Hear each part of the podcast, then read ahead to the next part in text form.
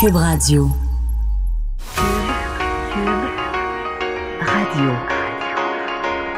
Cube, Cube, Radio. Le retour de Mario Dumont. Deux heures d'info. De 15 à 17. Il provoque et remet en question. Il démystifie le vrai du faux. Mario Dumont et Vincent Dessureau. Le retour de Mario Dumont. Bonjour tout le monde, bienvenue à l'émission, bienvenue sur les ondes de Cube Radio. Euh, on sera ensemble pour la prochaine heure et demie jusqu'à 16 heures. Vous le savez maintenant, 16 heures, euh, on euh, se connecte avec LCN pour vous présenter les émissions spéciales, la couverture de cette pandémie. D'ailleurs, à 16 heures, je serai en discussion avec Paul Larocque pour analyser les différents événements de la journée. Bonjour Vincent. Salut Mario. Et euh, une journée, euh, on va dire, euh, pour l'annonce, les annonces de M. Legault, une journée où il y avait peu de bonnes nouvelles. on a encore le taux d'hospitalisation qui est pas trop élevé. C'est comme le dernier élément qu'on a pour se, rassurer. Oui, parce que c'était pas le point de presse le plus rassurant à bien des points. Euh, on rajoute donc six décès au bilan du Québec euh, qui passe à 31. Euh, et c'est le nombre de cas qui fait un bond encore important. Donc on voit une hausse du nombre de cas quotidiens qui ne cesse de monter. on s'attendait il y a quelques jours à dire bon, on est peut-être au début d'un plateau. non, donc 732 cas de plus, ce qui porte le bilan à 4160 62 euh, présentement euh, au, euh, au, Québec. 286 personnes hospitalisées, c'est 51 de plus.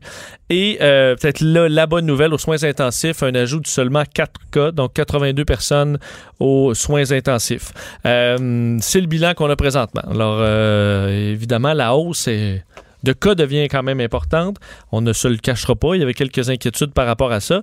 Mais l'inquiétude numéro un, euh, et ça, je pense que ça, on commençait à le comprendre dans les derniers jours, dans le discours. le ton, avait déjà changé sur la question du matériel. On avait fini par avouer qu'il fallait faire attention à la gestion du matériel. Donc, on lisait entre les lignes que quand faut que tu fasses attention, c'est parce qu'il y a un enjeu de quantité. Là. Mais là, aujourd'hui, le, disons, le chat est sorti au complet du sac. Absolument. L'équipement, on se dirige vers une pénurie. Euh, il nous reste de certains types d'équipements. Puis là, on dit les gants, les masques, les visières, les, euh, les blouses. Euh, certains de ces équipements-là, on n'en aurait plus d'ici 3 à 7 jours. Trois jours, là. C'est d'ici, c'est, je veux dire, c'est. Et, si on comprend bien, euh, ça, c'est, ça, pour, ça aurait pu être pire, n'eût été d'une aide de l'Ontario. Je pense que l'Ontario nous a, euh, nous a un peu sauvés parce que M. Legault, en français et en anglais, a insisté, a appuyé sur merci à mon ami Doug Ford. Euh, ça faisait, ça faisait, euh, j'ai besoin de dire ça pour bien appuyer que l'Ontario nous a dépanné. Là. Je pense que oui. D'ailleurs, on peut écouter euh, François Legault là-dessus, sur Legault, sur cette inquiétude par rapport aux équipements et l'intervention de nos, de nos voisins en Ontario. Je veux aujourd'hui être clair, je veux vous dire la vérité. Pour certains équipements, on en a pour 3 à 7 jours.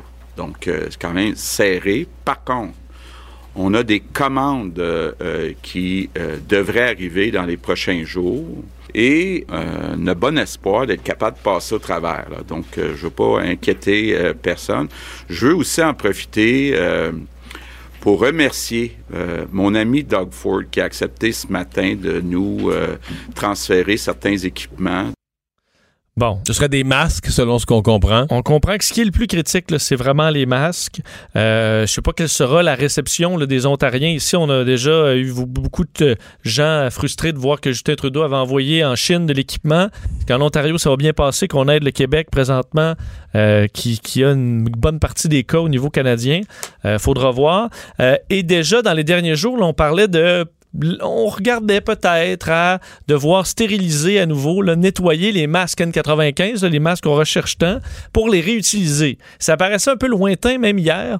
Eh bien, sachez que c'est déjà commencé euh, la désinfection des masques dans le but de les réutiliser. C'est ce qu'a révélé la ministre de la Santé, Danielle Mécan. On peut l'écouter.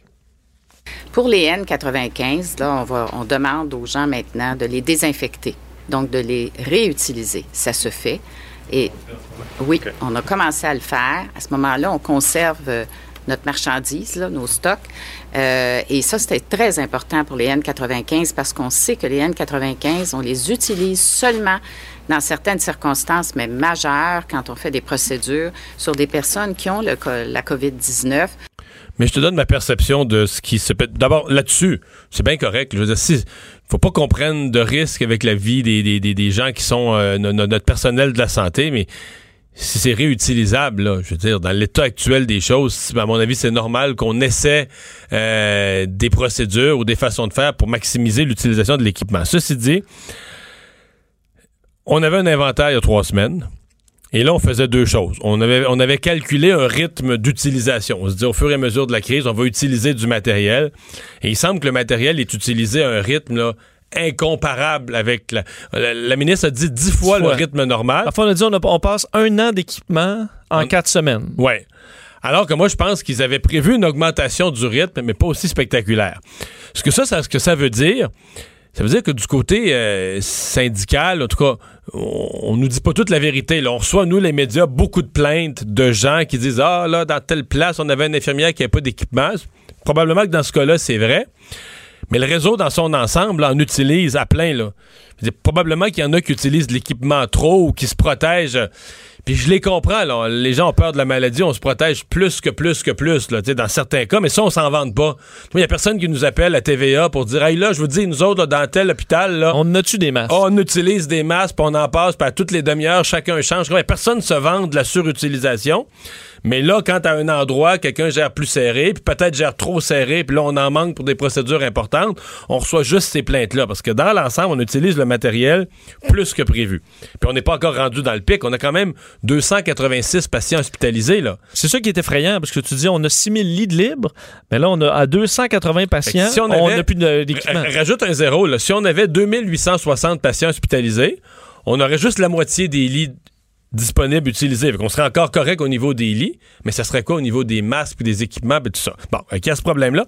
Je pense qu'il y a un autre problème. C'est que le gouvernement, quand il calculait ses inventaires à long terme, il, additionnait les commandes. Il disait, bon, ben ça, on a tant, on l'utilise à tel rythme. Le rythme a été plus rapide, mais en plus, les commandes rentrent plus ou sont reportés, ou tu sais, euh, les commandes ne rentrent plus parce que tout le monde se bat pour du matériel, tous les pays se battent pour du matériel, et on n'est pas les seuls. J'entendais le gouverneur Cuomo, le gouverneur de l'État de New York, euh, qui criait contre le gouvernement fédéral aux États-Unis en disant, là, on est en train de mettre les États les uns contre les autres pour une guerre au plus fort de qui va obtenir le matériel de protection de ces, euh, de ces gens. là. Il ça n'a pas de bon sens, il faut qu'on ait un centre de coordination. Faut que qu'on- soit fait par le fédéral, c'est ce qu'ils Ben oui. depuis le début. on peut pas jouer une guerre euh, au plus fort des États, puis que le plus faible des États ou le moins plugué politiquement, peu importe, euh, aura pas de protection pour son Ben, si personnel. t'es si t'es gouverneur, là, puis toi tu dis OK, là, c'est le masque qui vaut 82 cents, ben là, le New York qui est prêt à le payer 4 piastres, ben moi je le paye 5 piastres, mais moi je le paye 6 piastres, mais toi la valeur de tes, débile. la valeur de tes citoyens là, dans l'Illinois ou euh, là, au Michigan vaut combien bien est-ce que je veux dire, ça fait pas de sens Non. effectivement Non. cette course là peut-être bon ajouter à ça euh, dans les euh, bon que, que on, on a un rappel à tout le monde d'utiliser seulement les masques lorsque vraiment nécessaire euh, et on verra donc l'arrivée de, nous- de, de, de certaines commandes, dit-on, dans les prochains jours. Ouais. Euh, l'autre euh, l'autre grosse inquiétude euh, du côté de Québec et c'est pas c'était pas un message clé de la conférence de presse c'est comme sorti à la fin remarque qu'on le sentait parce que ce matin je regardais les nouvelles qui nous arrivaient. On avait ce, nouveau CHSLD à la salle où il y a plusieurs cas. On en avait un qui apparaissait en Mauricie. Tout à coup hop c'est en d'avant-midi on entend parler d'un en Gaspésie. Mais là le portrait dans les résidences pour aînés il est terrible. Vraiment, pour moi, c'est peut-être avec le, le- le matériel, c'est une nouvelle quasiment aussi inquiétante. Là. Parce que on- un journaliste a posé la question à Horacio Arruda, justement, le portrait présentement dans les résidences pour personnes âgées, les CHSLD. Il n'y avait pas la réponse à ce moment-là. Euh, François Legault a répondu à une ou deux questions, mais ensuite, euh, euh, M. Arruda est revenu avec la réponse. Il fouillait dans ses papiers et il a donné la réponse. La réponse était effectivement assez effrayante, comme quoi, pour les CHSLD, il y a 184 établissements où il y a eu un cas ou plus. Et dans les résidences pour Ça, je pense que ça inclut, ça inclut les membres du personnel. Hein? Euh, je un, pense cas, que oui. un cas dans le personnel ou dans les, euh, Ouais, les membres. usagers. là. C'est ce que je comprends. Et 114 résidences. Euh, il y avait d'autres d'autres types de résidences là, où c'était moins par la suite. Là, mais donc, dans les résidences pour personnes âgées, euh, 114, 184 CHSLD touchés par au moins un cas. On comprend que là-dedans, il peut y avoir effectivement eu un cas, un employé qui s'est mis en isolement, que ça n'a pas infecté personne. Mais on peut s'inquiéter aussi de voir euh, des euh, certaines éclosions là, dans plusieurs CHSLD. Ben, c'est parce que quand on entend éclosion dans, dans un CHSLD, on est quasiment sûr que c'est des décès. Là. Dire, Pas, pas qu'ils vont nécessairement tous décédés, mais que sur le nombre, s'il y a une éclosion importante qui touche plusieurs personnes âgées d'un CHSLD, faudrait être extrêmement chanceux pour que ça conduise pas à des décès supplémentaires, un ou des décès supplémentaires. À date, Ben- c'est ce qu'on a vu un peu là, dans les résidences. C'est Ben- là où il y a le plus fort taux de, de risque. Deux exemples dans les dernières heures. Là, tu faisais référence à la, la Gaspésie, euh, la résidence pour aînés, Manoir du Havre à, Ma- à Maria. Là. Ce matin, on parlait de 11 personnes. Euh, non, c'était pas ça, c'est à la salle. On parlait d'une personne donc, qui avait contracté le virus. On me disait il y a probablement d'autres employés qui l'ont contracté. Mais là, euh, suivi là, dans la journée, 24 personnes. Euh, testées positives, des membres du personnel et des résidents. Trois personnes sont actuellement hospitalisées. Alors, tu vois un cas qui rentre, puis on comprend, c'est quelqu'un qui n'est pas allé voyager loin, quelqu'un qui est allé dans une autre région du Québec au moment où c'est encore permis de le faire et qui a travaillé euh, deux jours et qui est retourné s'isoler par grande prudence, mais c'était la Trop COVID-19. 24 personnes euh, se retrouvent infectées et on a vu au CHSLD de La Salle à Montréal, ben là, euh, la, la Fédération interprofessionnelle de la santé qui disait que 11 cas euh, étaient à déplorer à cet endroit euh, et euh, bon, que des inquiétudes. D'ailleurs, on rapportait un décès en Gaspésie. Alors, c'est une situation quand même difficile.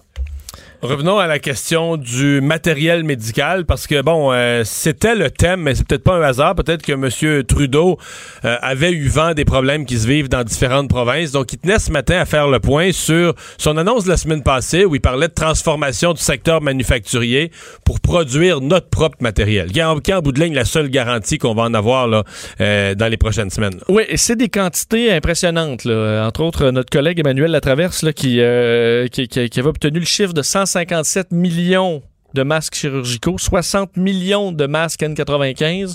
C'est donc dans tout ce plan-là de production, c'est ce qu'on vise. Euh, achat et production. Donc une fois si tout ça rentre, il y en aura des masques. Là. Mais la question, c'est quand est-ce que les premiers rentrent? Pour moi, c'est ça l'inquiétude. C'est à quel moment ça commence à ça commence à rentrer? Là-dessus, il y a un peu de délai, évidemment, pour les contrats qui sont au Canada, où on demande des entreprises de changer leur chaîne de montage, de changer leur production. Euh, Justin Trudeau a dit que c'était quelques semaines. Alors, d'ici là, on devra se fier à des approvisionnements, à des commandes.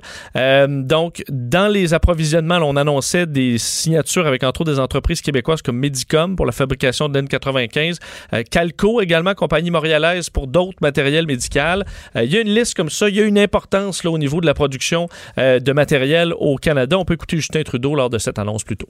En mobilisant l'industrie, on peut produire ici au Canada les articles dont nos professionnels de la santé ont besoin pour protéger leur propre santé, traiter les parents, patients qui ont la COVID-19 et freiner la propagation du virus. Alors, c'est 2 milliards euh, de, de- bon, de dollars qui seront investis pour soutenir l'achat de tests de dépistage, respirateurs, équipements de protection personnelle. On a donné une liste de compagnies aussi qui vont travailler sur différents, euh, différents trucs, là, entre autres Bombardier, mais il y avait aussi une compagnie qui paraissait peut-être un peu euh, euh, étrange là-dedans, Toys R Us, qui va fournir des moniteurs pour bébés. Ça en a fait sourire certains. Là, dans- Oui, même Justin Trudeau, mais il faut comprendre, les, les- les- maintenant, des moniteurs pour bébés, entre autres avec de la vidéo, là, tu peux mettre ça dans une chambre d'un patient qui est en quarantaine, isolé, et tu peux mettre le moniteur euh, dans une salle qui est à l'extérieur de la zone chaude, et on peut communiquer comme ça en évitant que la personne ait à, euh, le, personnel infirmier, le personnel soignant ait besoin d'entrer avec tout l'équipement nécessaire. Alors, ça permet d'avoir un suivi de patient comme ça, euh, en évitant les, mouvements inutiles à l'hôpital. Alors, quand même, une idée intéressante qui soit fournie par Toys R Us. Alors, plusieurs entreprises vont mettre la main à la pâte. Et le bilan mondial, ben, chiffrons, là, on est, on est sur une, une, une- une étape où on monte à peu près de 100 000 par jour. Hein? Euh, ouais, un, peu, un petit peu moins, mais on approche. Là, à peu près 60-70 000 par jour. Euh, on est à 826 000 cas présentement. Et euh, c'est une montée quand même assez, bon, assez rapide. Euh, faut dire que les États-Unis, hier, Contribuent, c'était 20 000 cas. là, donc, qui, à eux seuls. On va voir si cette tendance-là monte encore parce qu'on avait des chiffres plus hauts qu'à l'habitude aujourd'hui pour les États-Unis. On se demandait est-ce que c'est un backlog là, qui arrive? Est-ce que c'est des États qui donnent leurs leurs résultats un peu à l'avance aujourd'hui? Bon, on, on verra à la fin de la journée. Mais euh, du côté de l'Italie, par exemple, les nouvelles n'étaient pas encore très bonnes. On avait ajouté 837 décès. Euh, L'Italie puis l'Espagne, ils ont un petit peu d'espoir du côté du ralentissement de l'arrivée de nouveaux cas. Mais euh, au niveau des décès, là, ils sont dans une phase épouvantable. Les deux pays sont près de 1000 morts par jour. Là. Absolument. Il faut comprendre qu'il y a le délai, euh, une réduction du nombre de cas. Euh, la, la- la baisse des décès va arriver plus tard, évidemment, parce qu'il y a un combat contre la, contre la maladie. Euh, juste pour vous donner une idée, là, pour le nombre de, de cas, de nombre de morts par jour, euh, donc il a dépassé 40 000 aujourd'hui, mais le 7 mars, on était, là, ça fait pas longtemps, le 7 mars, c'était il y a trois 24 semaines. jours. ouais. Euh, 105 morts par jour, donc en moyenne une centaine de morts par jour. On devrait atteindre aujourd'hui à peu près 4000 morts euh, en une journée. Donc, Alors, 40 fois plus. 40 fois plus en l'espace de, le dis, Trois 24 semaines. jours. Alors, c'est la situation actuelle.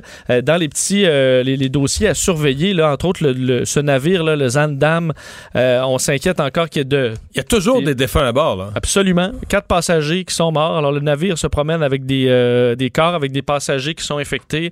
On s'inquiète qu'il y ait de, de- de- des cas supplémentaires. Et aujourd'hui, parlant de la problématique des navires, là, un porte-avions américain se déclare euh, vraiment là, en, en- en- crise présentement euh, et demande l'autorisation de débarquer son équipage sur l'île de Guam après qu'il y ait eu, une, on dit, une contamination galopante à l'intérieur de, euh, du navire. Le, le- commandant du Theodore Roosevelt, quand même un prestigieux porte-avions américain, dit Nous ne sommes pas en guerre, il n'y a aucune raison que des marins meurent, et c'est la situation actuelle. Alors, on demande l'aide du gouvernement américain pour pouvoir aller débarquer ces marins le plus rapidement possible.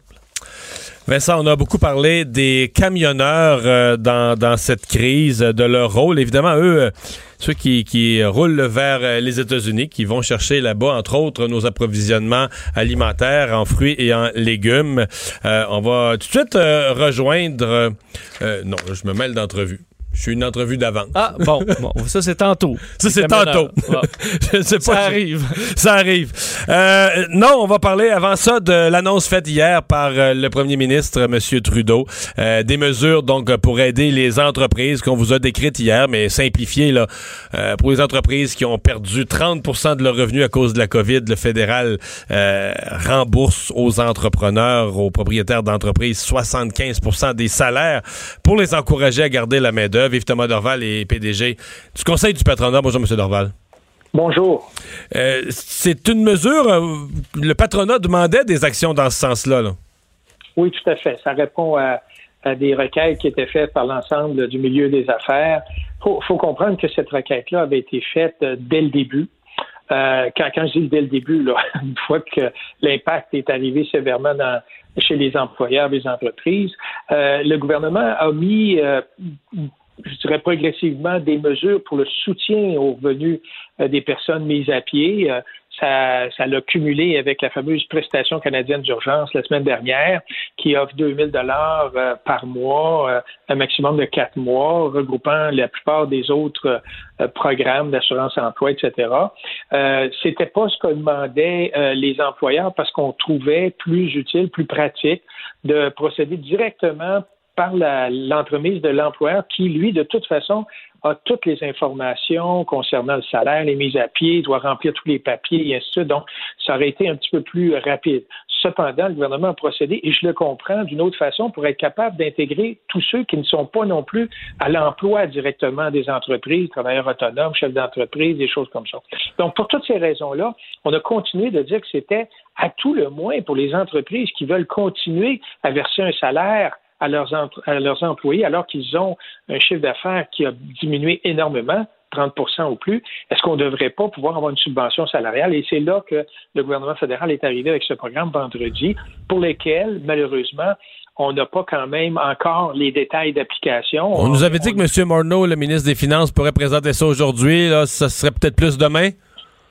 Euh, on- en tout cas, on n'a pas d'indication sur le moment précis. Euh, chose certaine, c'est sûr que ça a été euh, courageux de la part du gouvernement fédéral d'arriver avec une mesure comme celle-là, mais en même temps, vous comprendrez l'ampleur de ça est tellement est tellement gigantesque. c'est sûr que le gouvernement doit regarder quand même les différents critères d'application. Mais c'est une excellente nouvelle parce que ça, ça permettrait, entre autres, je parle juste d'un d'un point en particulier, à des entreprises qui continuent d'être en opération, soit parce que c'est des services essentiels, soit parce qu'elles peuvent travailler à distance euh, par télétravail, soit aussi parce qu'elles devront commencer à préparer le retour en affaires. Donc, ces, ces entreprises-là ont besoin de rémunérer euh, du personnel pour ce faire. Or, si on a eu un chiffre d'affaires qui a diminué euh, drastiquement, mais on n'a pas la capacité, puis on est obligé de faire des mises à pied. Alors, ce programme-là viendrait aider les entreprises à passer au travail. Mais je vous la pose la question pour les entreprises, parce que M. Trudeau, parmi ses messages, évidemment, bon, on veut éviter que d'autres entreprises fassent des mises à pied, on veut les encourager à ne pas le faire. Mais bon, s'il y a un million et demi de, de, de, chômeurs en demande au Canada, plus euh, euh, plein d'autres qui ne sont pas admissibles au chômage et qui a déjà eu des centaines de milliers de mises à pied, est-ce que vous croyez qu'il y a des employeurs qui vont rappeler leur monde, qui vont dire, voyant le programme fédéral, euh, j'annule les mises à pied, euh, je vous reprends, je vous remets sur la liste de paye, je vais prendre le 75% de subvention du fédéral, je vais combler l'autre 25, puis on continue comme si de rien n'était. Pensez-vous qu'il y a des employeurs qui vont le faire? Ah, ben certainement. Ah oui? j'ai oui, tout à fait. Beaucoup d'entreprises qui ont communiqué avec nous le feraient. Écoutez, nous-mêmes, comme association, on est un employeur. On est durement touché par la, réduction des contributions de nos banques parce qu'ils disparaissent eux aussi ou, leurs affaires ralentissent. Et il faut continuer d'offrir un service à nos banques. Nous-mêmes, on est exposés à ça, puis autrement. Ça serait grandement précis. Ça nous permettrait de continuer à assurer le service. Je donne ça un petit exemple. Qu'on soit une petite, une moyenne ou une grande organisation, il y a effectivement des entreprises qui sont prêtes à conserver sur leur liste de paye des travailleurs, soit pour exécuter des tâches ou même bientôt pour faire de la formation en vue de pouvoir reprendre les opérations. Donc, il y a toutes sortes de cas d'espèces. Évidemment, il y, a, des associations qui demandent que ce soit également pour les, entre, les employés qui ne travaillent pas, mais qu'on veut garder euh, sur notre liste de paye, qu'on est prêt euh, mais c'est tous ces critères-là qui restent à déterminer. Quant à nous, au CPQ, c'est clair qu'il y a déjà le programme, le PCU, qu'on appelle la prestation canadienne d'urgence.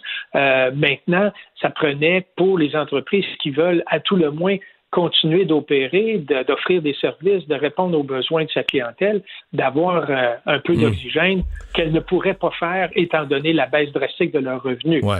Mais on, on comprend que ça va coûter énormément cher. Là. Oui, c'est ce que je vous disais tantôt. Donc, on va attendre les critères parce que c'est certain, il ne faut pas non plus handicaper la capacité des gouvernemements de continuer à fonctionner suite à la crise et la capacité d'investir pour la reprise. Mais justement, cette subvention salariale-là, c'est directement, euh, euh, ça va aller directement aider les entreprises à pouvoir redémarrer en affaires. Je parle beaucoup de redémarrer en affaires parce qu'éventuellement, ça va arriver, mais en même temps, je reste très réaliste et le redémarrage en affaires, qu'il soit progressif euh, ou plus rapide, euh, en termes d'intensité, ça va quand même prendre un certain temps, étant donné qu'on n'a pas atteint la courbe, hmm. euh, le fameux sommet, qu'on n'est pas de l'autre versant de la fameuse courbe, et qu'en plus de ça, on devra avoir quand même des mesures de protection extrêmement robustes pour éviter qu'on ait une deuxième vague par la suite hmm. de, de, propagation quand on commence à parler, parce que vous allez me dire, on est encore loin de ça, mais quand on commence à parler de reprise, euh, hier ou avant-hier, ou je sais plus quel jour, le docteur Arruda a dit la reprise, bon, on va se faire progressivement. Euh, bon, potentiellement, on va regarder la région où opère une entreprise. C'est une région où ça commence à se calmer, le nombre de nouveaux cas, etc. Mais il a dit, de surcroît, on va aussi regarder l'entreprise elle-même. On pourrait donner un feu vert à une organisation, à une entreprise qui a particulièrement amélioré ses processus de télétravail, de distanciation, euh, d'hygiène à l'interne pour, de toutes les façons possibles, protéger son personnel. Est-ce que vous avez le sentiment que vos, membres, que les employeurs en général euh, profitent des journées où tout est arrêté, puis peut-être les cadres sont chacun chez eux en conférence téléphonique, mais pour travailler sur ces scénarios de reprise, mais dans, dans un nouveau mode, une nouvelle organisation du travail? La réponse, c'est oui, pas partout. Comprendrez que la grande majorité, sur 250 000 entreprises au Québec, il y en a, euh, il y en a 98% c'est de la petite entreprise. Alors, vous comprendrez qu'elles n'ont pas nécessairement la capacité de tout faire. Euh, elles n'ont pas nécessairement des services d'aide corporatifs, etc. Elles sont probablement arrêtées dans plusieurs des cas, donc il n'y a même pas d'opération. Alors, on n'est peut-être pas rendu à penser à la relève, on essaie de gérer la crise, de survivre, de payer le loyer du mois. Alors, toutes ces raisons-là, on est en plein milieu de la crise, probablement qu'un grand nombre euh, de milieux de travail sont actuellement consacrés à juste essayer de gérer la situation actuelle. Cependant, de plus en plus cette semaine en particulier, on entend à travers les entreprises, etc., des réunions qui commencent à se faire pour dire OK, mais euh, ultimement, là, euh, il va falloir planifier le retour des opérations si l'entreprise, évidemment, est encore vivante et si elle a une capacité de redémarrer. Et pour cette capacité de redémarrer, ça va prendre du personnel. Mm. Donc, la subvention salariale va l'aider à repartir en affaires. Deuxièmement, il va falloir commencer à planifier sur la façon dont on va le faire. Effectivement, les processus, et en particulier, euh, on comprendra que quand on va être de l'autre côté de la courbe, ça ne veut pas dire qu'il n'y a pas encore une, possibilité de propagation du virus. Donc, ça veut dire que toutes les méthodes de travail qui impliquent euh, des rapprochements, la, promiscuité, des rassemblements, etc., vont devoir être continuellement analysées, pas pour une semaine, mais pour les mois à venir. Mais tant qu'il n'y aura pas de vaccin, en fait. Je pense que tant qu'il n'y aura pas de vaccin, il y aura une vigilance qui sera nécessaire de tout le monde. Là. Effectivement. Donc, ça veut dire que les entreprises devront avoir hmm. établi des protocoles, des, bonnes pratiques qui vont euh, lui permettre de démontrer à sa face même que les opérations qui seront reprises à un moment donné peuvent être faites de manière saine et sécuritaire. Monsieur Dorval, dernière question. Euh, vous l'avez. Euh, vous avez effleuré ça dans la réponse que vous venez de me donner. les entreprises, vous avez mis une virgule, celles qui vont réouvrir on l'a tous en tête. Euh, là, je voyais euh, certains disent un tiers des, scénarios très pessimistes. Un tiers des entreprises sont en grande difficulté. Euh, j'ai vu les restaurateurs dire jusqu'à 80% des petits restaurants indépendants, ceux qui sont pas dans une chaîne, vont être dans le trouble. vos scénarios à vous, là, le pourcentage d'entreprises petites, moyennes, grandes qui vont être en grande, grande, grande difficulté et qui pourraient ne jamais rouvrir après la crise. Est-ce que pour vous, vous voyez ça comme très, très, très inquiétant, dramatique? Comment vous voyez ça? Euh, je dirais qu'il y a au moins 25% des entreprises euh, qui sont en situation, euh, je dirais, extrêmement sévère de ne, de, ah, pas. Oh, je pense qu'on vient de perdre la communication. Parce que oui. On, a quand même eu le On n'a pas eu l'explication, mais on a eu son, sa crainte, 25% des entreprises qui seraient oh, est revenu. Donc oui, euh, il vous reste 30 secondes pour nous expliquer comment vous arrivez à 25% Entre 25 et 40% des entreprises sont, sont touchées sévèrement. Je dirais qu'il y en a 25% plus que d'autres. Il faut comprendre qu'il y a des entreprises qui sont dans des domaines où les achats de produits ou de services par leur clientèle ne peuvent pas être reportés dans le temps alors qu'il y en a d'autres où ces achats ou services peuvent être reportés, peut-être pas en totalité ou en partie. Donc, il y a un espoir pour ces entreprises-là de deuxième catégorie de pouvoir reprendre les affaires. Pour celles dont les achats sont disparus. On pense, par exemple, à un repas au restaurant, ça ne reviendra pas. Un spectacle, ça ne reviendra pas. Ça ne veut pas dire que les gens vont tout à coup consommer davantage dans le futur. Donc, si la situation était déjà fragile pour l'entreprise avec des marges bénéficiaires très réduites et qu'il y a des coûts à assumer dans le cadre d'une fermeture et qu'on n'a pas nécessairement une euh, perspective de croissance des revenus euh, significative par la suite, c'est sûr que la situation va être extrêmement difficile pour ces entreprises-là. M. Dorval, merci. Merci. Au revoir, Yves Dorval, le président du Conseil du patronat. Ça, les nouvelles aujourd'hui qui font quand même la manchette. Euh, il y avait beaucoup de gens qui étaient euh, amusés à CNN par ce... Ben, amusés, façon de parler, parce que ce dont ils discutent n'est pas drôle, la situation de New York, mais c'est quand même deux frères. Un frère qui interviewe l'autre, euh, Chris Cuomo, qui, à CNN, comme animateur d'une émission importante, interviewait son frère, le gouverneur de l'État de New York. pendant que le gouverneur combat la maladie, ben Chris est il fait la même chose. Oui, il combat la maladie, mais personnellement, Personnellement, oui, l'animateur de CNN, Chris Cuomo, qui est euh, le frère d'Andrew Cuomo, le gouverneur de New York, qui est quand même un personnage centrale là, de ce qui se passe présentement aux États-Unis, euh, est atteint euh, de la COVID-19. Donc, Chris Cuomo, l'animateur de CNN, euh, qui euh, a donc commencé à avoir des symptômes dans les derniers jours. Hier, il a fait son émission de son sous-sol à la maison euh, et a reçu donc la confirmation que c'était bel et bien la COVID-19. Il faut dire qu'il y a eu trois cas là, dans les derniers jours euh, au, bon, quasiment le quartier général là, de CNN à New York. Il faut dire que c'est au centre également de l'é- de l'épicentre, donc euh, euh, mondial à New York. Alors, il va continuer d'animer. Faut dire que Chris Cuomo, c'est un... Bon, il combattait des... Je, l'ai vu dans des ouragans, là. euh, euh, je veux dire, euh, sortir à l'extérieur puis éviter quasiment les palmiers qui passaient. Alors, il sera là quand même. Anima son émission de, de sa maison, Cuomo Primetime, aujourd'hui. Il a parlé à son frère euh, dans le courant de la journée. D'ailleurs, son frère en a parlé lors de son point de presse euh, aujourd'hui, disant euh, Mon frère Chris est positif au coronavirus. Il l'a appris ce matin. C'est mon meilleur ami. Il est jeune, il est en bonne forme, il est fort. Peut-être pas aussi fort qu'il pense, mais il devrait être correct. Alors, c'est intéressant de voir quand même l'amitié de deux frères qui doivent quand même. les deux sont dans le jus pas mal, mais les deux doivent combattre le coronavirus de différentes façons. On va s'arrêter dans un instant. mais On va surveiller une conférence de presse là, qui s'en vient dans les prochaines minutes de la mairesse de Montréal. Est-ce qu'on pourrait annoncer des resserrements euh, pour l'île de Montréal? Et on va parler aussi de ces négociations en temps de crise, peut-être accélérées pour les conventions dans le secteur public. Le retour de Mario Dumont, l'analyste politique le plus connu au Québec. Cube Radio. Autrement dit. Alors, on va tout de suite aller rejoindre une conférence de presse qui se met en marche là, à l'instant même. C'est la mairesse de Montréal euh, qui euh, va euh, parler. On va aller tout de suite l'écouter. dans cette, euh, dans cette crise liée au COVID. Alors, la rencontre d'aujourd'hui, cette conférence de presse, c'est pour faire le point justement sur les mesures qui euh, sont mises en place.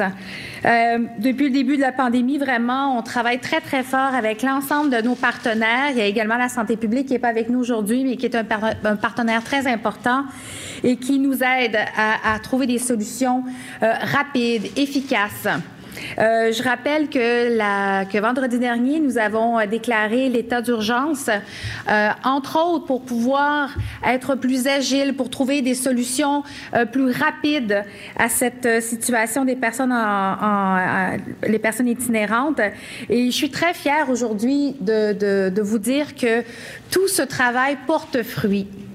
Alors, pour vous donner un aperçu de ce qui, a été fait euh, dans les dernières semaines, ben, on avait déjà annoncé la semaine dernière deux refuges, un au YMCA du centre-ville euh, qui est destiné aux femmes itinérantes et un au complexe Guy Favreau dans Ville-Marie qui est destiné aux hommes. Ce sont vraiment des mesures euh, d'hébergement. Alors, ce qu'on appelle les refuges, ce sont deux refuges qui se sont ajoutés. On a également, dès vendredi soir, dès que nous avons décrété l'état d'urgence, il y a un centre de jour qui a été euh, installé au Square Cabot, qui est opéré par l'organisme Résilience. Ah voilà, donc euh, la mairesse de Montréal, ce qu'on comprend, c'est que ce sera le, le- le thème du point de presse, c'est vraiment les personnes en situation d'itinérance. euh, donc les mesures, il y avait déjà des, des- des plans qui étaient annoncés, mais je pense qu'on va aj- ajouter euh, d'autres mesures, d'autres refuges, entre autres, parce que c'est une des situations complexes que la ville doit euh, gérer à ce moment-ci.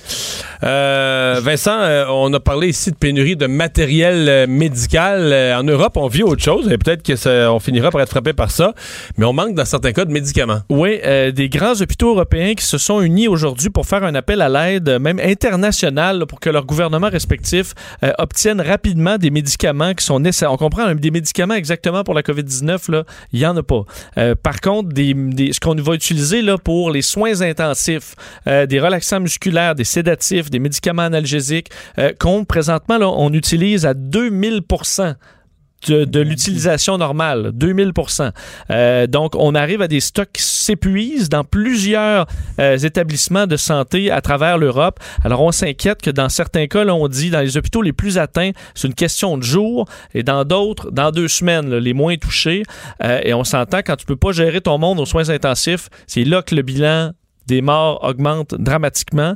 Alors, c'est une inquiétude importante. Et là, on dit on n'a pas, on peut pas suffire à l'Europe. Alors, il faudra qu'on se tourne à l'international. Mais là, tu as d'autres pays qui se tournent à l'international. C'est un peu la même problématique qu'on a avec l'équipement. Ouais, mais les, on a vu des systèmes hospitaliers débordés euh, en Italie, en Espagne, en France, euh, dans une moindre mesure, mais quand même en France.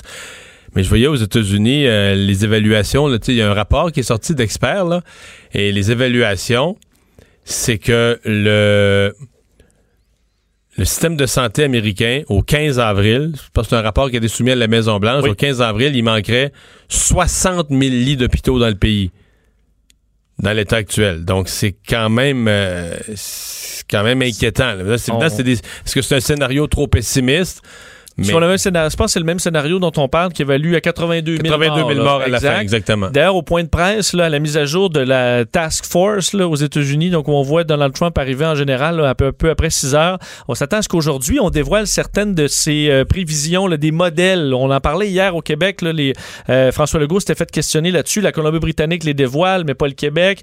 Euh, on se questionnait sur l'utilité de dévoiler ces modèles qui montrent les, ce qu'on s'attend comme décès et montée de cas dans les prochaines semaines et les prochains mois. Euh, on devrait en montrer euh, certains scénarios ce soir. Est-ce que c'est dans le but de saisir les gens ou de les rassurer? Euh, on verra lors du point de presse de Donald Trump.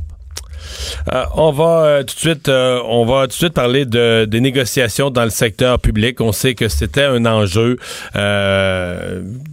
Il y, avait, y avait un premier enjeu qui s'est réglé en fait hier soir tard, celui des primes, euh, quelques primes essentielles pour les préposés aux bénéficiaires et d'autres professionnels de la santé.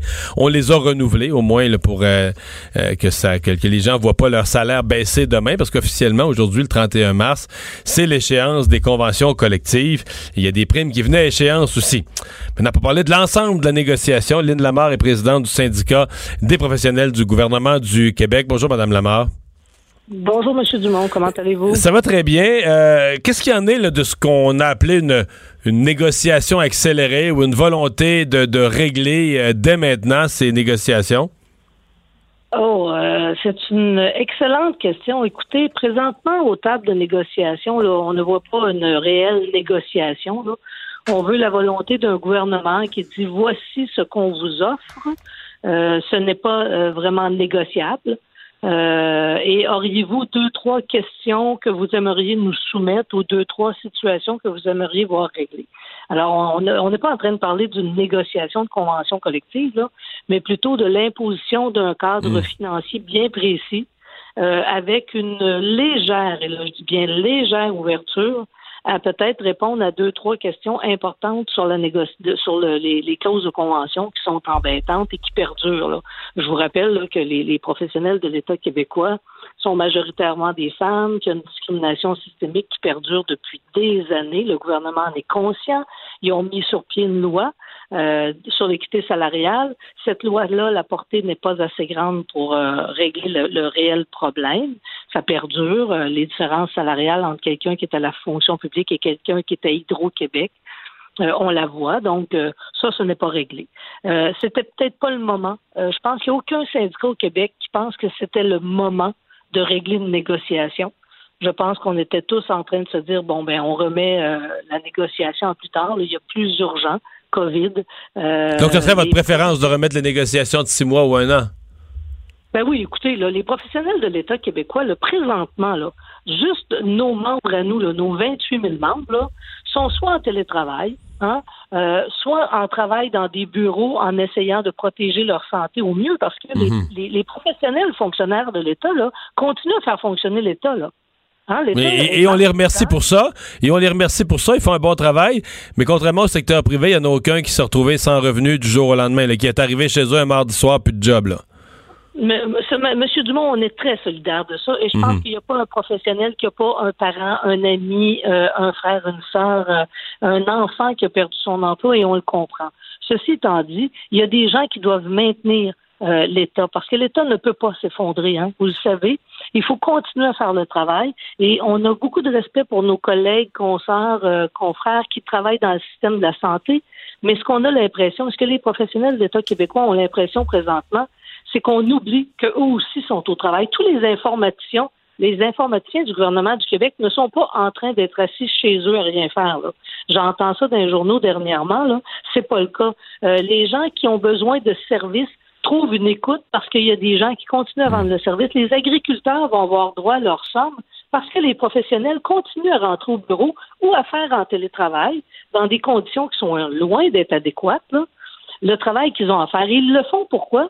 Parce que oui, c'est vrai, ils voient autour d'eux des gens perdre leur emploi. Puis ils en sont conscients puis ils veulent soutenir ces gens-là. C'est juste, où on est. Ouais. Juste pour être clair, euh, est-ce que votre volonté de reporter est telle que vous dites on ne veut pas négocier, on n'est pas aux tables de négociation?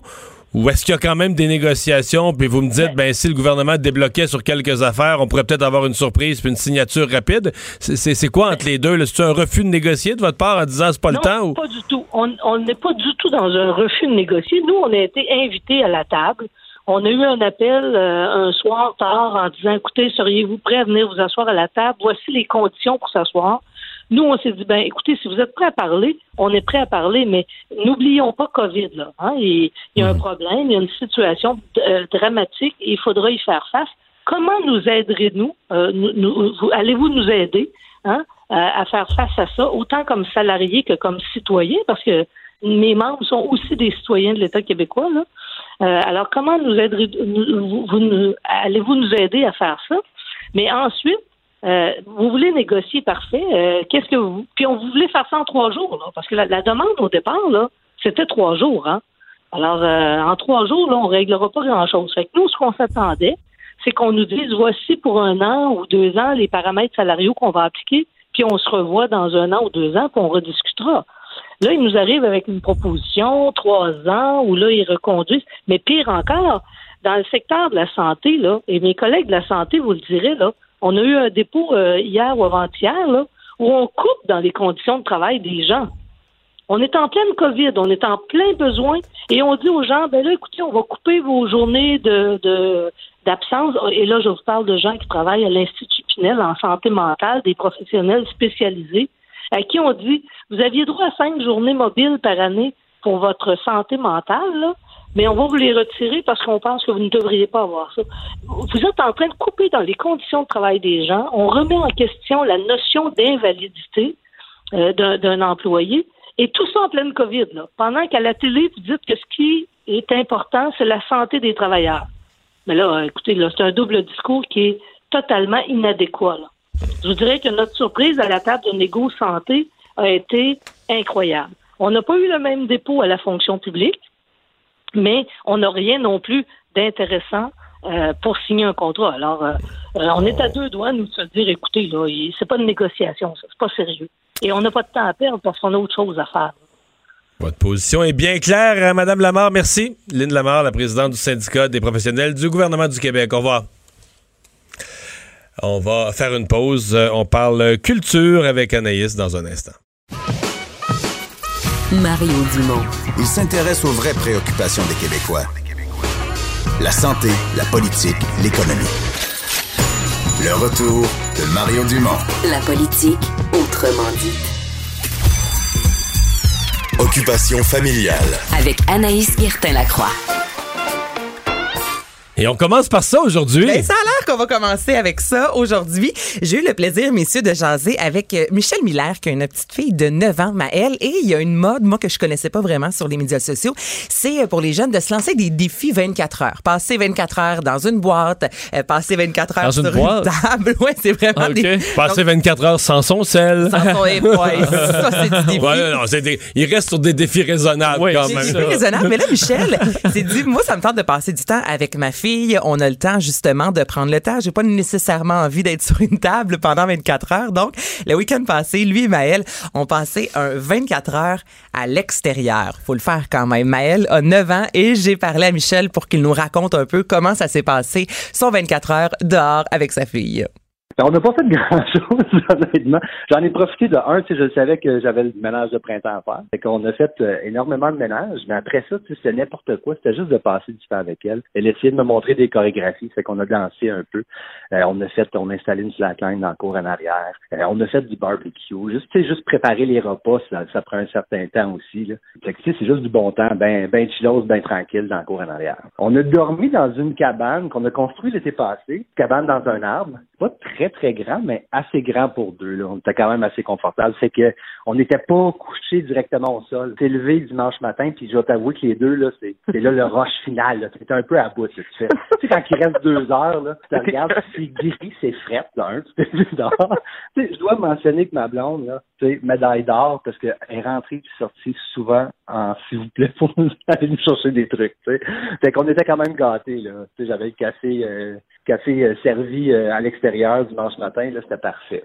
Mais regarde, ça a changé le mal de place, ça a surtout fait le fait que quand tu rentres en dedans dimanche, là, tu réalises à quel point. Non, mais à quel point. Tu sais, Anaïs, on est obligé de rester à la maison. C'est pas catastrophique quand on y pense, là. Tu es dans le confort de ta maison. On a tout ce qu'on a besoin. On a de l'électricité, on a du chauffage, on a, on a des lits, on a de, on a de la bouffe. Tu sais, je veux dire, on est vraiment pas mal pris. Là. Fait que quand tu t'enlèves ce- ces bienfaits-là pendant 24 heures, puis quand on est revenu dimanche, là, hé, qu'on était-tu bien, tu dis? Ta douche chaude, là, t'es comme, Hey. merci la vie. Mais là, on te fait Voilà. Un Ben ça, un, pro- un projet comme ça, tu règles trois jours de confinement. Parce que la veille, tu prépares ça, tu parles de ça, tu sais, tu tournes autour de ça. Puis le lendemain, tu discutes de ça, tu débriefes ça, tu repenses à Ben, ça. écoute, c'est un projet presque d'une semaine. Moi, je trouve que l'initiative, l'idée est vraiment cool. Alors voilà, c'était Michel Miller. Bon, c'est fait. Euh, nouvelles émissions de télé? Oui, ben un retour. En fait, là, c'est, je pense que les adeptes de sport vont être bien, bien, bien contents de savoir que dès ce soir, JC sera de retour sur les ondes de TVA Sport dès 17h. Il sera en studio avec ses collaborateurs qui seront sur FaceTime ou encore Messenger. Dave Morissette également sera de retour toujours dès ce soir. Donc, il y a toujours un événement sportif diffusé euh, en soirée. Et lui euh, sera présent. Mais par ce soir, c'est un événement où j'étais. T'étais, t'es tout le temps là, toi. Non, non, non. Le premier, ma- le, le premier match qu'a lancé Denis Boucher, il y avait un lanceur, les Expos avaient eu un lanceur québécois. Et son premier match, écoute, je pense que c'est depuis, il fallait remonter, là, euh, 40 ans en arrière, qu'il y avait, c'était Claude Raymond, probablement, le lanceur québécois qui avait été à la, à la plaque, là. Puis toi, t'étais là? Mais Denis Boucher, j'étais là, derrière le troisième but avec ma blonde, mon beau-père, tout ça. Puis c'était un bon match? Mais il a gagné. Bon, c'est un bon, match. Il avait lancé 4-5 manches, puis il s'était pas fait faire euh, 10 points. Fait que euh, C'était bien le bon. stade était en liesse. Ben, vous écouterez ça ce soir et le retour de Dave Morissette en direct. Donc, ça, c'est du côté de TVA. C'est une belle nouvelle pour euh, les adeptes de sport. Et sinon, bon, on a jasé de Tout le monde en parle, euh, la saison qui est prolongée jusqu'à la mi-mai. Euh, même son cloche pour euh, Infoman qui prolonge sa saison respective. Et là, ce qui fait peut-être un peu... tout au même poste, hein? C'est pas mal à Ils radio sont en restriction budgétaire comme sont tout le en monde. très grosse restriction. Ouais, bon. Et ce qui est particulier, plusieurs personnes s'attendaient à ce que Bonsoir, Bonsoir ne revienne pas nécessairement à Comme toutes les émissions du même genre sont annulées. Comme pas mal, toutes les émissions sont annulées parce qu'on dit bon que présentement le bien essentiel c'est vraiment l'info- l'essentiel en fait c'est l'information mais là à partir du 6 avril vous pourrez euh, écouter bonsoir bonsoir et on dit que l'émission se donne comme mission de conserver le lien entre le public et les artistes à une ère où tous les spectacles sont suspendus et ça jusqu'à nouvel ordre donc c'est une bonne Donc, chose. il y aura les gens sur, euh, de chez eux, là. on comprend. là, Ils vont entrevues. être de la maison, un peu comme vous faites à Salut Bonjour. Jean-Philippe Vautier va être en studio. Il aura un collaborateur avec lui. Ils disent évidemment. À Radio-Canada, une émission, plusieurs- c'est quand même une équipe massive. C'est une grosse équipe, donc C'est beaucoup, beaucoup de monde qui c'est peuvent pas respecter la distanciation, c'est sûr, dans, dans les bureaux. là. Ben, c'est ça qui est bizarre. C'est tellement de monde. euh. On tire Mais la c'est parce que je, je- je- Écoute, faut, faut nommer un chat un chat, c'est un scandale. Là. Je veux dire, tout le monde coupe, des postes de radio ferment, euh, tout le monde est en restriction budgétaire, tout le monde est mis à pied, et il y a un joueur. Écoute, il se passe pas une journée. Pas une journée sans que Radio-Canada annonce pas une nouvelle embauche, une, nouvelle, nouvelle émission de radio, une nouvelle émission de télé, le prolongement d'une saison. Puis à chaque fois, c'est le poste qui, de loin, produit au plus haut coût. là, qui pro- c'est avec là, tu vois, tu dis tous les autres crèvent de faim, les journaux arrêtent de publier, puis tout ça. Écoute, c'est les chutes Niagara de cash. C'est un Et moi, ce qui me choque, là, les chroniqueurs, certains chroniqueurs, même de médias qui sont coupés, Applaudis- saluent. euh, applaudissent. Ah oui, applaudissent parce que tout le monde, ben, on dirait que tout le monde rêve de travailler un jour à Radio-Canada. Ça fait que on fait semblant que ça arrive pas, on fait semblant qu'on est content. J'en ai un, entre autres, là, que j'ai en tête, qui est un très bon chroniqueur, travaille dans un journal, euh, travaille à la radio aussi. Dans ces deux cas, là, ces deux médias viennent de manger la volée là, à, si à chaîne à cause des conditions financières. Puis Radio-Canada fait des annonces, puis il applaudit ça. Il a l'air content de ça, puis il voit pas de scandale financier, il voit rien, il voit rien de pas correct là-dedans. Mais t'as raison que c'est triste. On- mettons, dans la Ben, dernière semaine, scandale. là, c'est un scandale, mais la presse, on a eu Cogeco et même ici à, à Québécois en une semaine. il y a eu 1000 des Ben, personnes coupures, dans le groupe Québécois. Exactement. Nous, on lit ça le matin. Ben, les journaux, les journaux du groupe de la coopérative là, Il de l'ancien plein. Capital Média publient juste le samedi. Plus que 140 en mise à pied. là. Ben oui, c'est, c'est, c'est Donc, énorme. C'est dans un semaine, carnage dans les euh, médias québécois. Je suis tout à fait d'accord. Dans le cas de. Cogeco, on a fermé la station de, de, de Sherbrooke, on a fermé celle de Trois-Rivières, on a coupé dans les autres, on a renvoyé du monde à la maison. Mais qu'est-ce qu'on peut faire avec ce surplus de budget-là à Radio-Canada? Regarde. Je pense pas que c'est le gouvernement de M. Trudeau qui va les discipliner, là. Et on comprend. Oui, continue, excuse-moi. Ben non, mais c'était ça, emporté. man. Mais non, mais c'est correct, mon emporté. Dieu. Mais non, mais c'est parce qu'à un moment donné, tu te dis, tu peux pas avoir deux planètes qui roulent en parallèle comme ça, là, c'est gênant, mais c'est ça qui est beau en même temps, c'est d'être sans gêne. Ça, j'avoue que je respecte ça, des gens qui sont totalement sans gêne, là, tu sais, qui le font euh, comme si tout est parfait. Ça nous est dû. Nous autres, on a ça, puis on mérite ça, puis les autres, tant pis. En tout cas. Mais c'est juste triste quand t'es dans un autre média. Ben, tu vois là, toutes tu les coupures, puis tu fais, ben voyons donc. Je, je le- Non, non, puis là, ça dépense, puis ça rajoute, puis prolonge la saison, puis en veut-tu, puis embauche, puis on embauche un, puis à la radio, on va en embaucher un autre de plus. Hey. Oui. Une nouvelle chanson de Marc-Chantal Toupin, ça peut-tu te rendre heureux, ça? Ben oui. Bon, on y va avec ça, sur la même planète. Chanson qu'elle a publiée hier sur ses médias sociaux. C'est cher, mes blessures guéries, prêtes à recommencer. Rien n'est impossible, rien n'est impossible. Ben, c'est du pop rock, c'est Marie-Chantal Toupin. Moi, je trouve que c'est quand même un, beau retour. Ouais, ça, ça- ça- ça sonne comme les gros hits qu'elle a connus dans les quelque années chose de 2000. prévu, ça... Non, elle a, il y a 48 heures environ, je vous dirais, fait un petit euh, tease sur les médias sociaux disant il y a une nouvelle chanson qui s'en vient. Et là, hier, aux alentours de 11h10, elle a publié cette euh, chanson qui a quand même euh, connu un franc succès au niveau euh, de ses fans. Donc euh, voilà, tous sur la même planète. Sur la même planète, voilà, c'est le titre. Et euh, parce qu'il y a beaucoup de gens qui se tournent vers le web, hein, c'est Ouais. pour des diffusions. Et fait, il y aura un Facebook Live pour mettre en lumière les anges gardiens. là. Exactement. Donc là, on n'est pas du tout dans l'humour. Je vous parle de l'humoriste pourtant Mélanie Ganimé qui, elle, fait du bénévolat depuis fort longtemps à la maison de soins palliatifs euh, Maison Source Bleue. Donc ce soir à 19h30, à Mais ça, 19h. c'est pas, du, pas du petit bénévolat. là. Non, non, du non, gros engagement personnel. Suivre, des gens en maison de soins palliatifs en fin de vie. Puis à chaque fois, tu veux dire que toutes les deux semaines, des nouvelles personnes, puis ils disparaissent. C'est- c'est tout- J'ai connu quelqu'un qui faisait ça. En fait, j'ai connu deux personnes qui faisaient ça. C'est le bénévolat le plus engageant que tu puisses vivre, le plus difficile émotivement que tu puisses vivre. En même Ben, temps, t'ouvres la très porte. important. Ben, c'est utile, effectivement, c'est extrêmement important. Et Mario, euh, Max, on va aller tout de suite d'abord à la deuxième clip. Je lui ai demandé parce que lorsqu'elle dit qu'elle fait du bénévolat dans une maison de soins palliatifs, c'est sûr que les gens se posent une question. Ah, comment ça Euh, que, c'est, lourd, c'est une grosse charge émotionnelle. Donc voici la raison pour laquelle elle a décidé de s'impliquer. Euh, moi, il y a quelques années, j'ai perdu un copain dans un accident de voiture, puis euh, quatre ans et demi plus tard, ma mère est décédée subitement. Là, ça a pris comme neuf jours entre le moment où on a su que, que- qu'elle allait pas, puis le- la journée qu'elle est décédée. Fait que pour moi, la mort, c'est brusque. Euh, chacun a sa perception de la patente, puis moi, je trouvais ça brusque. Et à un moment donné, j'ai senti que j'avais besoin de mettre de la douceur dans le départ pour équilibrer mon ma perception de, de ça. Puis ben j'ai j'ai comme senti que c'était c'était dans une maison de soins palliatifs que je pouvais aller mettre de la douceur, tu sais. Mais je trouve ça Ouais, beau. quand même, ben Ouais, oui. Elle a décidé d'y aller. C'est magnifique, en fait, comme, euh, comme démarche. Oui, ben c'est pour ça, tu sais, parce que là, on parle de mort, ça a l'air un peu lourd, mais la façon qu'elle l'expliquait, je me disais, c'est tout à son honneur de s'être dit, ben moi, je veux vraiment aller euh, dans la lumière. Et voici ce soir ce que vous allez euh, découvrir lors de son Facebook Live. Ben là, avec la situation euh, du COVID, il y a un mouvement qui s'appelle euh, hashtag Merci infiniment pour euh, remercier le- l'excellent travail de toutes les infirmières, infirmiers, du Québec. Puis ben, moi, j'ai la chance de côtoyer des infirmières, tu sais, euh, dans pas en humour, mais avec le bénévolat que je fais. Fait que j'avais envie de dire merci aux infirmières, mais je parle peu souvent de mon bénévolat parce que les gens, ça les met mal à l'aise dans leur vie que je fais du bénévolat dans une maison de soins palliatifs. Il y a des gens qui sont pas, ils sont comme, ah, mais pourquoi? Tu sais, moi, je serais pas capable. Puis je me dis, ah, il y a peut-être quelque chose euh, qui pourrait être intéressant pour les gens euh, de démystifier c'est quoi une maison de soins palliatifs, d'aller parler avec une infirmière qui est en situation de COVID en ce moment dans une maison où, tu sais, oui, c'est une maison de fin de vie. Il y a beaucoup de,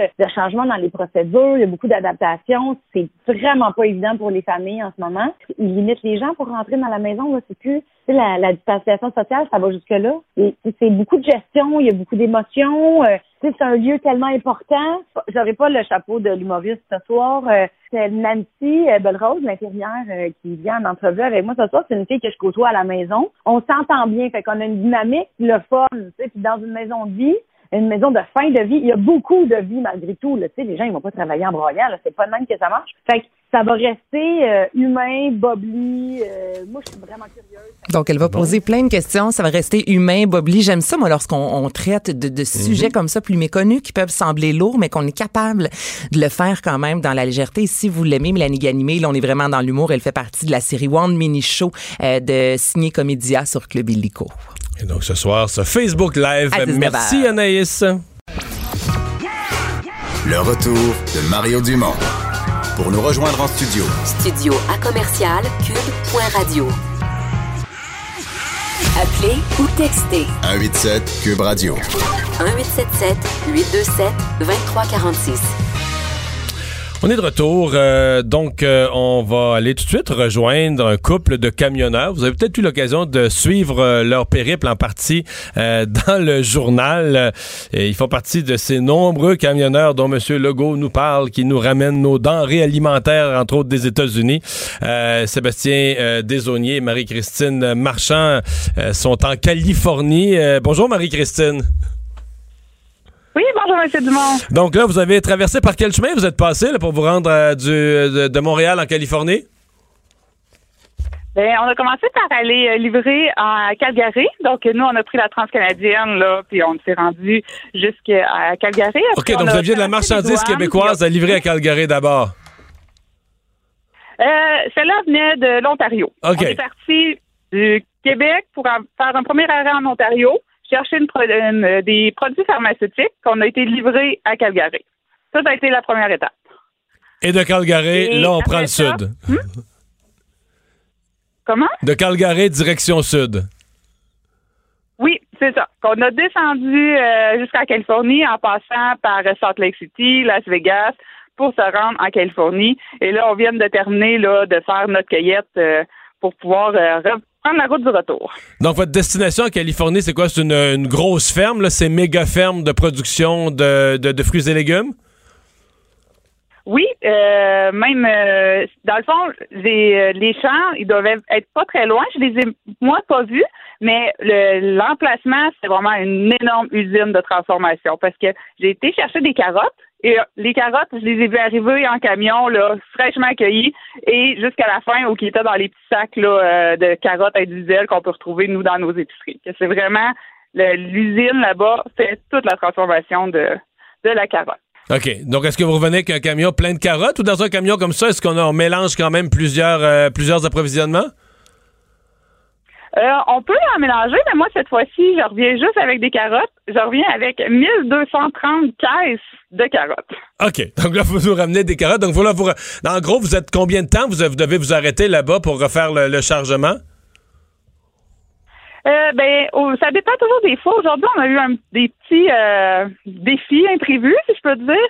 On a eu de l'attente, là. On avait un rendez-vous ce matin à 8h30 heure locale, puis ça a pris quelques heures avant qu'on puisse enfin être chargé. Puis malheureusement, on excédait le poids légal pour lequel on pouvait revenir. Donc, il a fallu qu'ils revident complètement Oh. la remorque pour recommencer, pour euh, euh, balancer le voyage là, pour qu'on puisse euh, OK. prendre la route du retour. OK. Là, je veux vous parler évidemment de la réalité, parce que bon, vous avez, c'est un métier que vous connaissez, là, euh, de la réalité de la COVID, parce que là, aux États-Unis, ben, en Californie, entre autres, il y a beaucoup de cas. Sur votre chemin, vous traversez des États, il y en a plus, des États où il y en a moins. Euh, et quelles sont les complications que vous rencontrez? On, on a tout entendu de la part des camionneurs, là. Dans certains cas, on a de la misère à trouver un restaurant, une toilette. Est-ce que ça s'est amélioré? Est-ce que c'est encore complexe? Est-ce que les camionneurs sont encore regardés? De travers quand ils arrêtent à quelque part? Mais euh, moi, c'est pas la réalité que j'ai euh, vécue. Euh, les, la plus grosse différence, c'est sûr que tout ce qui est restaurant, salle à manger, c'est vrai que c'est fermé. Euh. Partout au Canada où j'ai passé et aux États-Unis, ça c'était euh, partout pareil. là. Il n'y a, il y a pas de table où on peut aller s'asseoir, Comme ici. relaxer. Même chose pour les salles de chauffeurs. là. OK. Donc, c'est comme ici, là, les, les- Euh, les salles à manger, c'est fermé. Donc, si on va au restaurant, on prend pour apporter. J'ai même vu qu'il y a des camionneurs, parce que le camion est trop haut là, pour aller passer au comptoir. Les camionneurs sont habitués à passer à pied. Et il y en a à qui on refusait de leur servir de la nourriture parce qu'ils n'étaient pas en auto, là, parce qu'ils étaient à pied au petit comptoir. Oui, c'est sûr que les commandes à l'auto, euh, c'est pas c'est pas du tout fait pour aller euh, en camion. Là, on s'entend que on n'a pas la même grosseur du véhicule, mais euh, certains endroits sont quand même accommodants et qui permettent aux gens d'aller commander au comptoir. Il n'y a pas la salle à manger, mais qu'on peut quand même y aller à pied à l'intérieur, commander et repartir avec notre repas. Est-ce qu'il y en a qui c'est- Mais refusent? c'est pas partout. Ça, c'est Est-ce qu'il y en a qui refusent de vous servir? comment? Euh, nous, on, on avait tout apporté notre nourriture en partant de, de Montréal. Euh, on n'a pas vraiment, nous, l'habitude d'aller manger dans les restaurants. Donc, je- personnellement, je ne l'ai pas vécu. Mais euh, quand c'était affiché, quand on pouvait rentrer, il disait, puis mais le service à l'auto, c'est vrai qu'à pied, normalement, ils n'acceptent pas là, qu'on qu'on se promène à pied là. Est-ce que vous euh, est-ce que vous êtes euh, bon, si vous amenez votre nourriture évidemment ça vous limite le nombre de fois où vous avez à, descendre du camion. Mais est-ce que vous avez la crainte de voyager? Parce que euh, évidemment plus on se promène plus on pourrait se mettre à risque de de, de, de prendre contact avec des, des, des poignées de porte ou des lieux ou des gens euh, qui transportent la Covid. Est-ce que vous voyagez avec cette crainte là Ben, je vais vous avouer qu'on s'est jamais autant lavé les mains là, que depuis deux semaines. Là. Euh, dès qu'on touche à une poignée de porte, euh, c'est inévitable. Tu dis vite, on se lave les mains. Avant de rentrer dans le camion, on se relave les mains. C'est vraiment notre mot d'ordre, nous, qu'on s'est donné, euh, moi et mon conjoint, dire le- l'environnement à l'intérieur du camion, on est euh, c'est désinfecté, c'est propre, on va on va se donner une chance là, pour essayer de, que ça le reste aussi. donc là on est en début d'après-midi présentement en Californie. Est-ce que vous repartez? Est-ce que vous allez redormir une autre fois en Californie ou bien vous allez partir euh, avant la fin de la journée? Non, on est sur notre départ. Là. Euh, dans le fond, les, euh, tout est fini euh, et on prend la route du retour euh, tout de suite, donc ben, dans les prochaines minutes. Donc d'ici deux, trois ben, deux jours et demi, là, on devrait être rentré au Québec. OK. Deux jours et demi, c'est le temps que ça prend. Combien de kilomètres vous pouvez faire dans une... Parce que là, vous êtes deux chauffeurs, vous autres. là. Combien de kilomètres ça vous permet de faire dans une journée? Ça, habituellement, c'est autour de 1900 kilomètres par jour qu'on fait, là, par période de 24 heures qu'on fait les, les deux. Là. OK, 1900 kilomètres dans une journée. Oui. C'est du, c'est du sérieux. Que, dans le fond, on est, pendant qu'un conduit, l'autre dort, puis après ça, on change de place. Donc, euh, la personne qui conduit s'en va dormir et euh, on est prêt à repartir. OK. Donc, euh, le total, quand... parce qu'il y a des camionneurs, vous, vous le faites à deux, des camionneurs qui le font seuls. C'est combien de temps, c'est en gros, qu'on calcule un aller-retour pour aller chercher des fruits ou des légumes en Californie? Un- faut calculer pas loin d'un, quoi, un six jours? C'est quasiment une semaine au complet? Oui, euh, moi souvent je vais dire ça prend une semaine, plus ou moins une journée. Comme c'est sûr que nous, avec le chemin qu'on a pris en allant livrer euh, dans l'Ouest américain, on s'est rallongé. On va faire plus de kilométrage que si on avait été directement en Californie. Mais autour euh, de six jours, là, un voyage normal, on est capable de faire l'aller-retour. Et un aller-retour qui est essentiel euh, ces, ces temps-ci. Ben, on vous remercie de ce que de ce que vous faites et on vous remercie de nous avoir parlé aussi aujourd'hui. Ben, ça m'a fait plaisir. Au revoir. Alors, c'était Marie-Christine Marchand, donc euh, des camionneurs québécois qui sont partis chercher des fruits et légumes.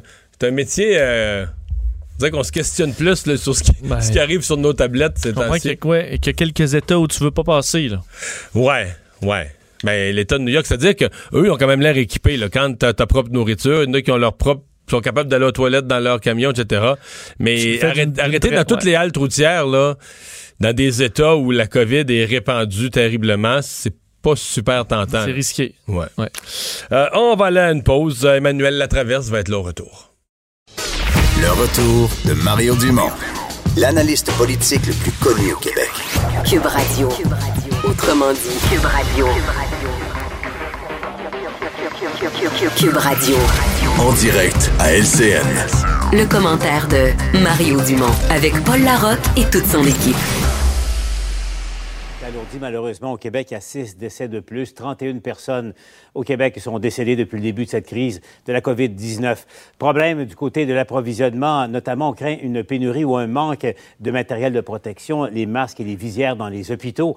Et il y a maintenant près de 2000 cas de COVID-19 sur l'île de Montréal. Ce qui nous amène maintenant à joindre mes camarades Emmanuel Latraverse et Mario Dumont. Mario qui est dans son studio de Cube Radio. Je salue tes auditeurs. Euh, Mario, si vous le voulez, euh, Emmanuel et Mario, on va aller d'abord retrouver Alain Laforêt pour faire le point de la situation du côté euh, de Québec et ensuite Michel à Ottawa. Mais d'abord, Alain, c'est clair qu'en ce moment, le, problème le plus aigu dans la gestion de la crise au Québec, c'est le manque de matériel de protection, les masques, entre autres choses, pour le personnel soignant. C'est clair que la réserve stratégique du Québec est très, très basse en ce moment.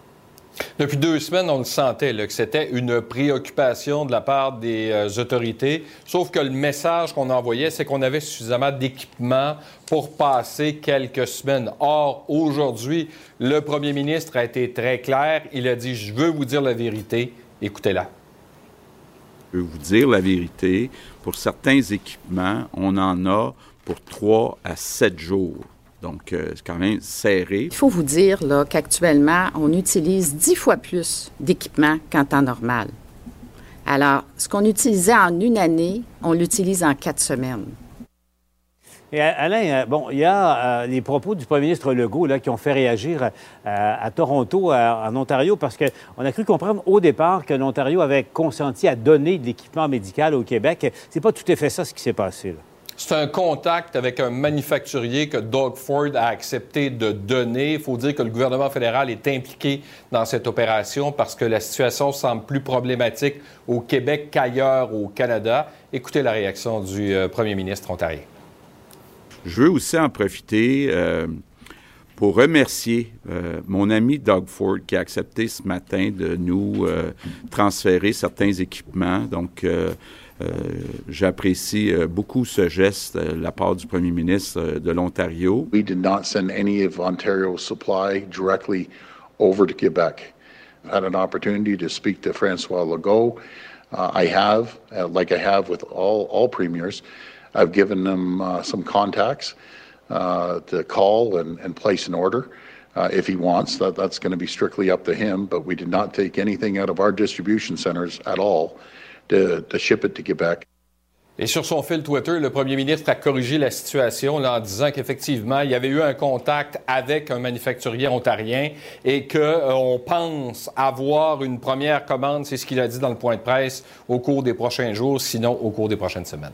Bon, sur le fond de la question, euh, Alain, euh, c'est le manque de, de ce matériel de protection pour euh, le personnel soignant dans plusieurs hôpitaux euh, du Québec. Là encore, au moment où on se parle, ce problème est criant, Alain.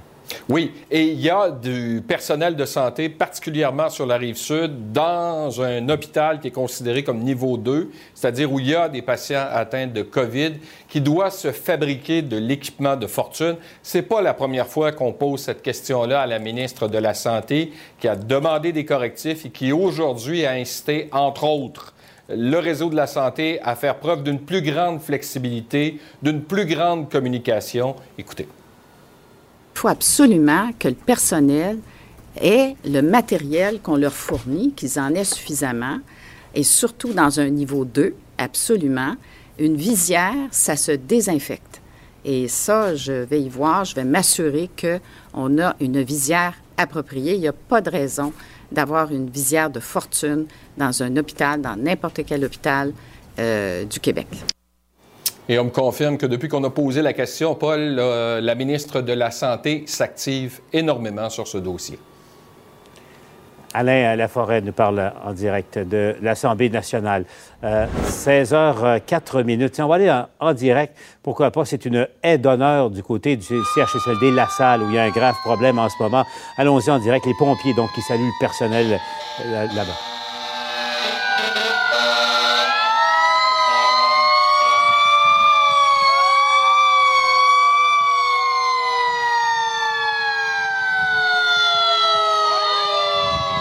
Impressionnant. Donc, les pompiers euh, là-bas euh, applaudissent les efforts du personnel. Je vous le rappelle, il y a plusieurs cas de COVID-19 là, dans euh, le personnel, mais surtout euh, chez les patients dans, ce CHSLD. Ça se passe à, la salle dans l'ouest de Montréal. Félix Seguin est sur place. On va le retrouver un peu plus tard. C'est les pompiers qui, qui saluent de la main maintenant euh, le personnel soignant là-bas qui mène une lutte là, pour euh, sauver des vies en ce moment.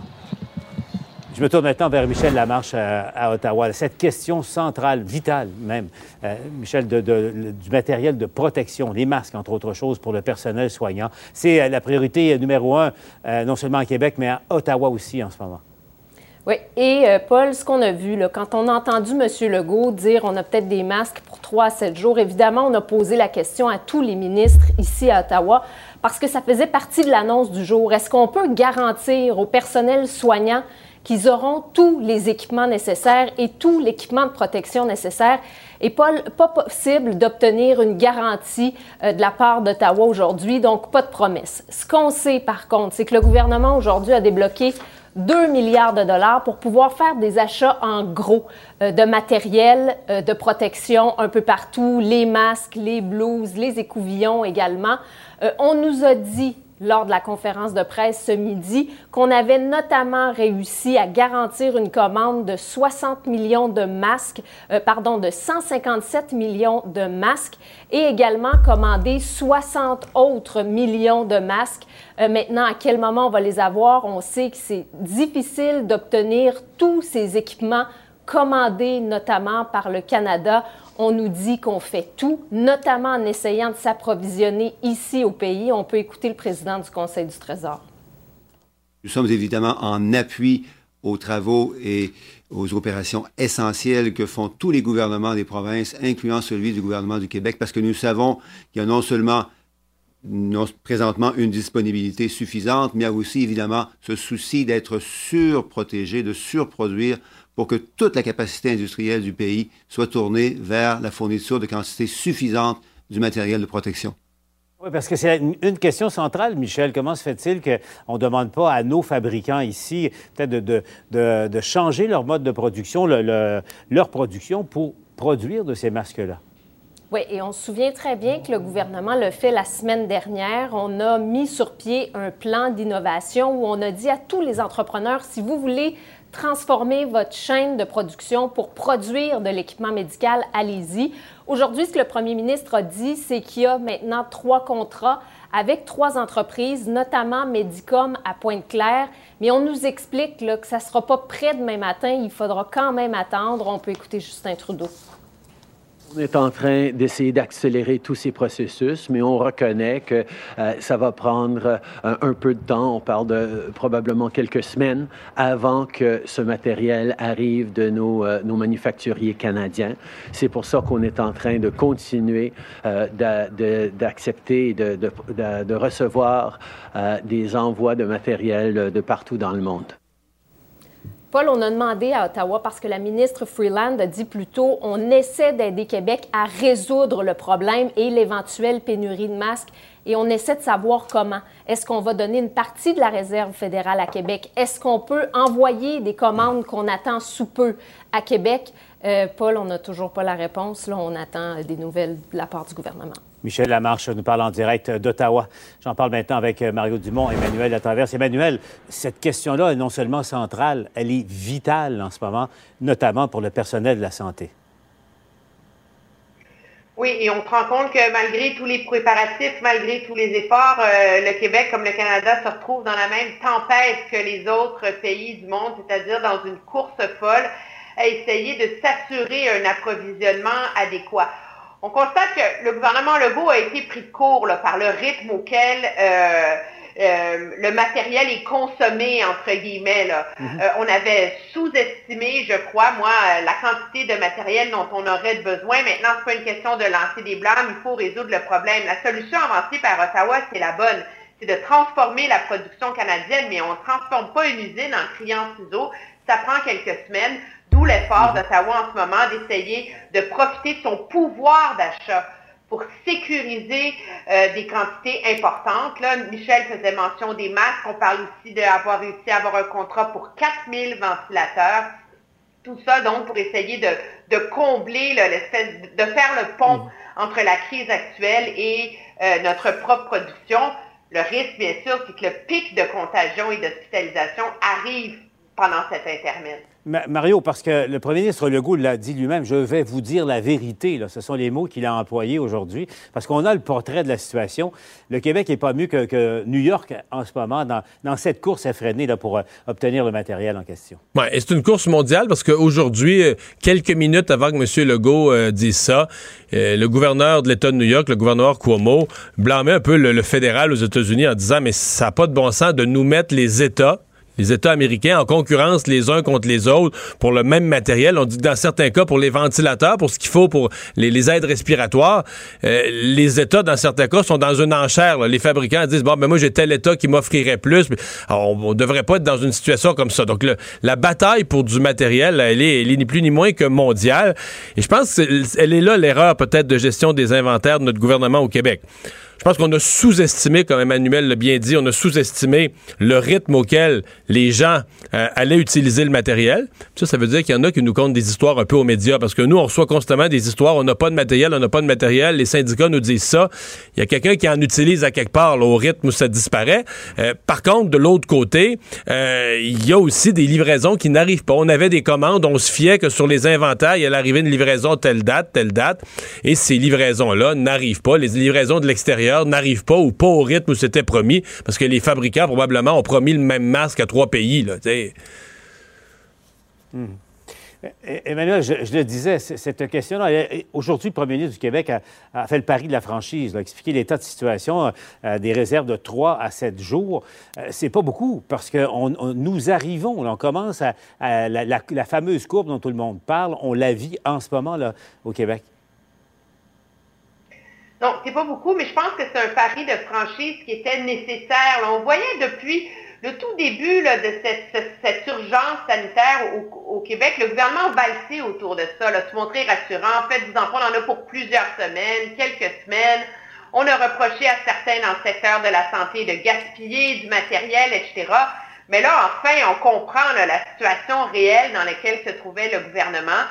C'est sûr que les communications pour un gouvernement sont jamais faciles en temps de crise parce qu'on veut faire preuve de transparence sans euh, créer la panique dans la population. Mais je pense que pari important. C'est intéressant aujourd'hui de voir euh, Monsieur Legault être plus dur en disant il faut pas gaspiller, puis Mme McCann Mm. par ailleurs être comme euh, euh, la voix plus douce en disant ben moi je comprends les infirmières d'avoir un site où on dit je dénonce. Donc on voit là, on Ouais. essaie de naviguer là euh, une situation très très délicate pour le gouvernement. Mario, avant de se laisser, là, je me mets dans, dans- dans les souliers des gens qui nous écoutent, qui sont confinés à la maison et voient les nouvelles comme aujourd'hui, on le voit, 6 décès de plus, euh, plus de 700 cas euh, nouveaux. Comment, comment tu, tu accueilles ça? Comment tu évalues la situation et le moment où on se trouve présentement au Québec dans cette crise-là? La situation, je la- pour moi, elle est toujours sous contrôle, notamment parce que le nombre de patients hospitalisés reste bien en deçà de notre capacité hospitalière en termes de lits d'hôpitaux, puis bien en deçà. on, on a 6 000 lits, on a 300 euh, patients hospitalisés. Mais euh, on le sent que les taux se resserrent. là.